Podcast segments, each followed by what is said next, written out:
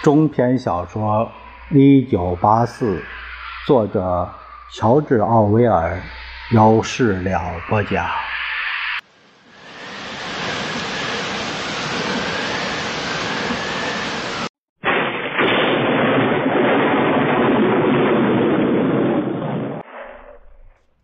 温斯顿继续读下去。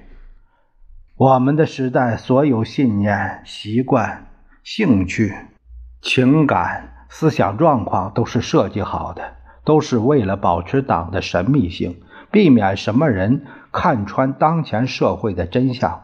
造反或者任何和造反有关的准备工作，在目前都不可能发生。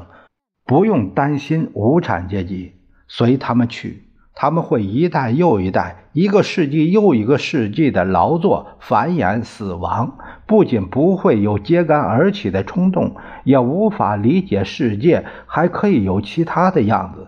只有当工业技术发展到需要为他们提供更高级的教育，他们才会成为危险分子。然而，由于军事竞争和商业竞争都已无足轻重，公众的教育水平实际上下降了。大众有见解，大众没见解，都没什么不同。他们之所以可以拥有思考的自由，是因为他们根本没有思考能力。而对党员来说，即便有更不重要的事情上的最轻微的思想出轨，都不被容忍。党员从生到死都生活在思想警察的监视之中，就算独自一人，也永远不敢确定自己是否真是独自一人。无论在哪里，是睡着还是醒着，是工作还是休息，是泡在浴缸里还是躺在床上，他都有可能被人监视，而这监视不会有通知，也不会被察觉。他的所作所为都至关重要。他的友谊、娱乐，他对妻儿的态度，他独处时的表情，沉睡时的梦呓，他特有的机体动作，都将受到谨慎而详细的检查。不要说确实有不检的行为，任何细小的规章之举，任何习惯上的变化，任何神经质的怪癖，任何有可能反映内心斗争。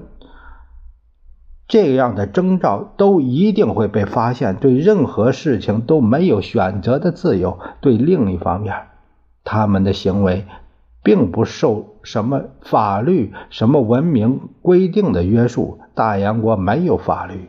一些思想作为，尽管没有被正式禁止，一旦被查到，就意味着死。无休无止的清洗、逮捕、拷打。监禁、征发，都并非是对所犯之罪进行的惩罚，而仅仅为了将那些有可能在未来犯罪的人清除。对一个党员来说，光有正确的思想还不够，他还要有正确的本能。至于他需要具备什么样的信念、态度，则从未被清楚说明，因为。要想在不暴露英社内在矛盾的情况下说明这些，根本不可能。若他天生正统，用新话说就是思想好的人，那他无需思考就知道什么是正确的信念，什么是应有的情感，且在任何情况下都是如此。无论如何，当他还是孩子时，就接受了复杂的、充斥着新化词语的思想训练，如停止犯罪。黑白双重思想，这让他不愿意，也没有能力对问题有深刻的思考。作为一个党员，不应该有任何私人情感，其对党的热情不应该有丝毫放松。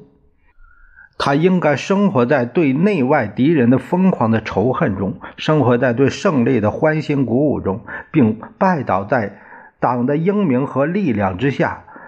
他对贫乏又不尽如意的生活的不满，被小心引导宣泄出来，在两分钟仇恨会上消散的无影无踪；而那些有可能触发怀疑和反抗情绪的思想，则会被他早年接受的内心训练扼杀。用新话来说，这种训练的最初也是最简单的阶段，便是停止犯罪。它被教授给幼小的孩子。所谓停止犯罪，即是指在危险思想即将萌生的时候，如本能一般迅速地停止思考。它包括以下一些内容：无法进行类比，看不到逻辑的谬误。不能理解最简单的抨击映射的理论，以及对任何可能发展成异端思想感到厌倦。概括地说，停止犯罪意味着把愚蠢当作保护措施，但只有愚蠢还不够。相反，正统要求人像柔术师控制自己的身体那样控制自己的思路。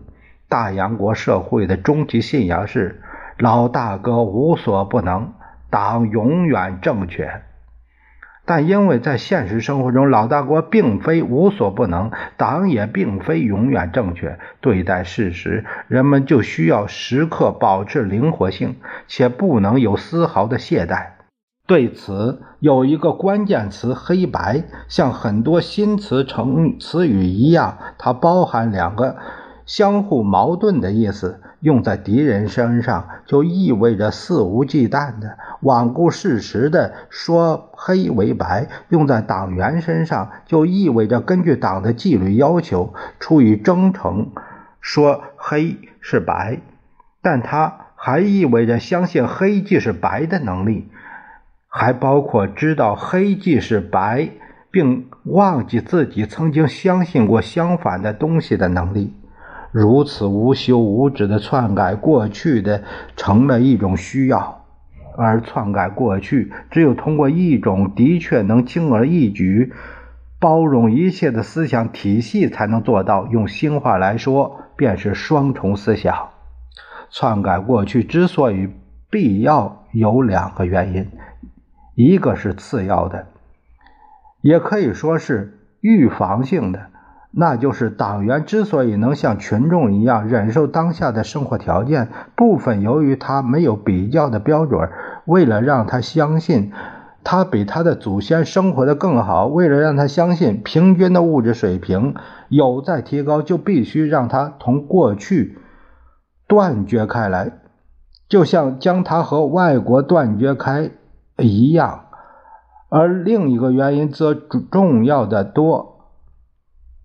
即确保党永远正确。为了让党的预言在任何情况下都准确无误，要不断的修改过去的讲话、统计资料、各种记录，同时不能承认党的教义或大洋国的政治结盟情况发生过什么变化，因为承认这些就相当于承认自己有错。比如今天的敌人是欧亚国或东亚国，不管是哪一国。但他必须永远是敌人。如果事实与之矛盾，就必须篡改事实，是历史因此不断被重写。由真理部负责篡改工作，每天都在进行。一，一如仁爱部要从事侦查和镇压的工作，这是维护政权稳定的必须。过去变化无常是英社的中心原则。英社认为过去并不是客观的存在，它只存在于文字记录和人类的记忆里。只要记录和记忆一致，不管是什么都是过去。党既有能力全面掌控所有记录，也有能力全面掌控党员的思想。党想让过去是什么样，那它就是什么样。不过与此同时，虽然过去可以被篡改。但就具体事件而言，过去从未被篡改，任何事件都是如此。因为无论当时出于什么目的，将过去改头换面，过去的新样子即是过去，不能存在于这个过去不同的过去。这种情况经常发生。当同样一件事在一年之内被篡改好几次且面目全非时，依然如此。党无时无刻不掌握着绝对真理。显然，既然是绝对真理，就不可能和现在的情况有什么出入。由此可见，控制过去首先要仰仗于对记忆的训练，而确保所有文字记录都和当下的正统思想相吻合。不过。是一种机械式的行为。不仅如此，还需要记住事情是按照人的意愿发生的。如果重新安排记忆或篡改文字记录是必须的，那么忘记自己曾做过这样的事情也是必要的。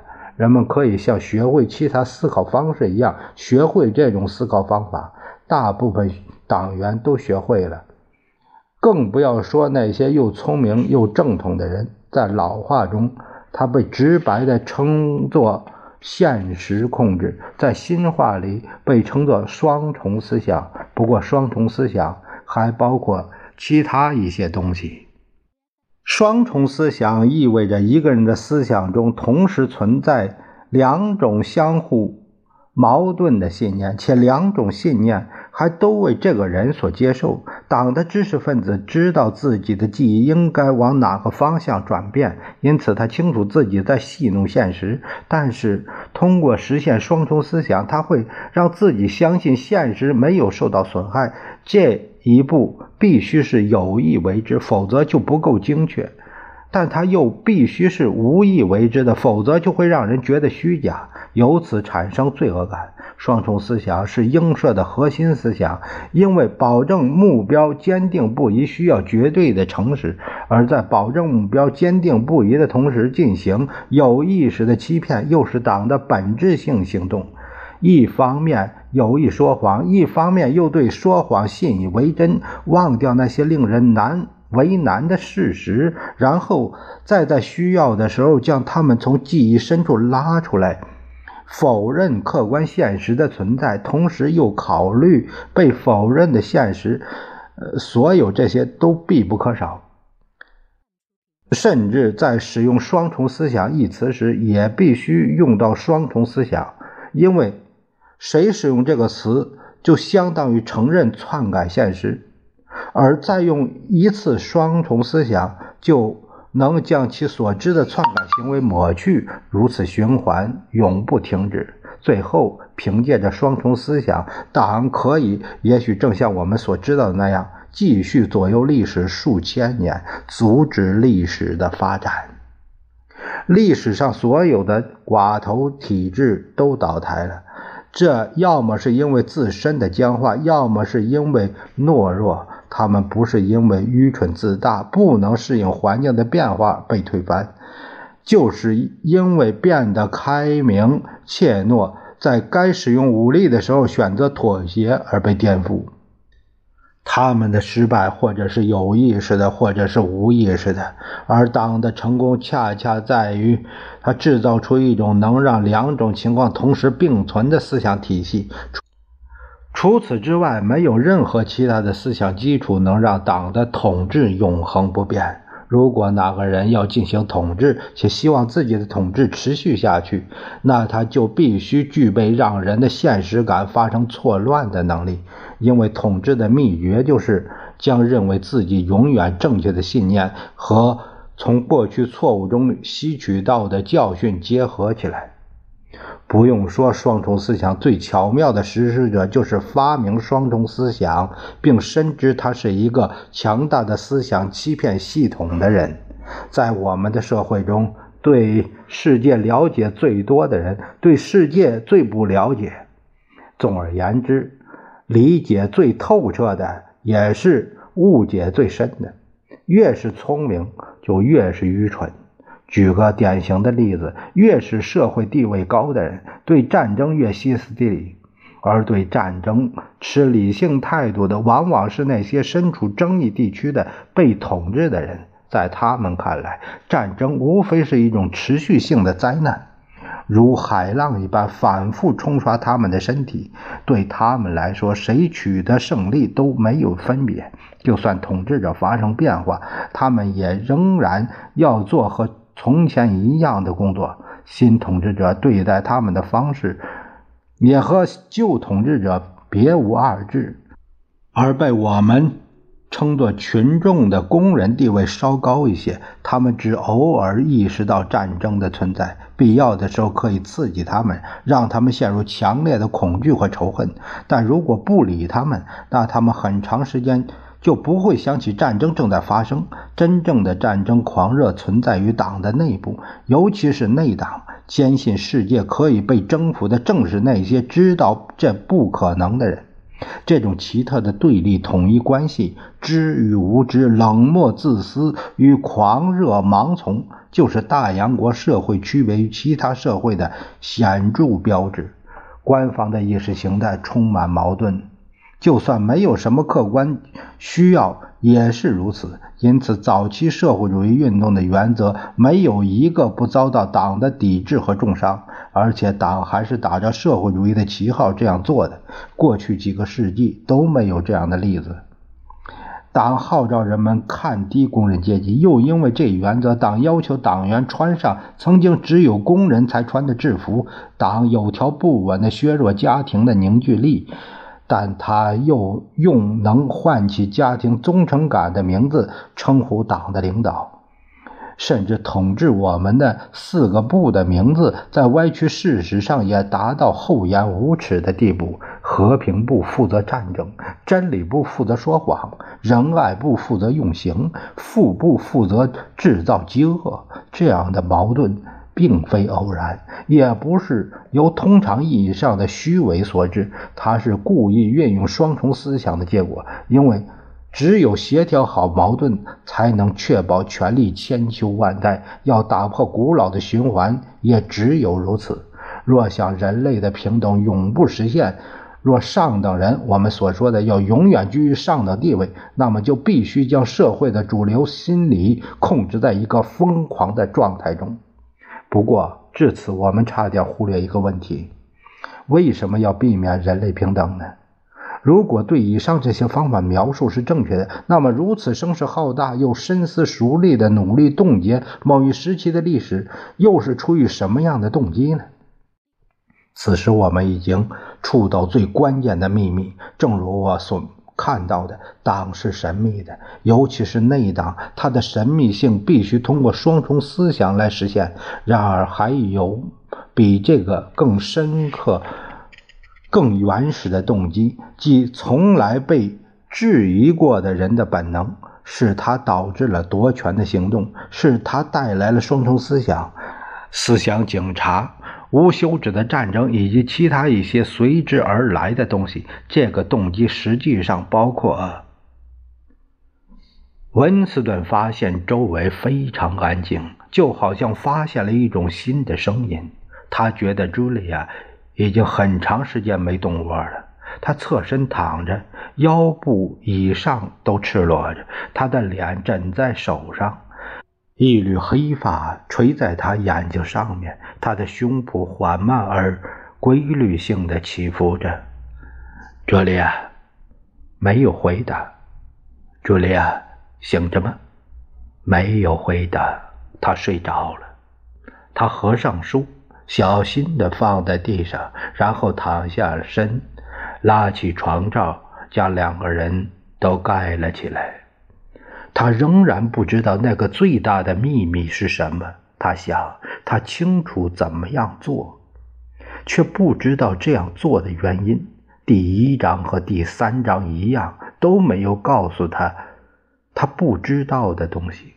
他只是把他了解的系统化。但读过之后，他比之前更加确定，他没有疯。作为少数派，哪怕是只有一个人的少数派，也不能断定你是疯的。世上既有真理，又有非真理。若你紧握真理，就算全世界都反对你，你也没有发疯。夕阳。将黄色的光芒斜斜地照进窗户，照在枕头上。他闭上眼，洒在他脸颊上的阳光和紧贴着他的女孩的光滑的身体，让他产生一种强烈的、混杂着睡意的自信。他很安全，每件事都还好。他嗫嚅的：“理智不是统计学上的。”睡着了，觉得这句话包含着深奥的智慧。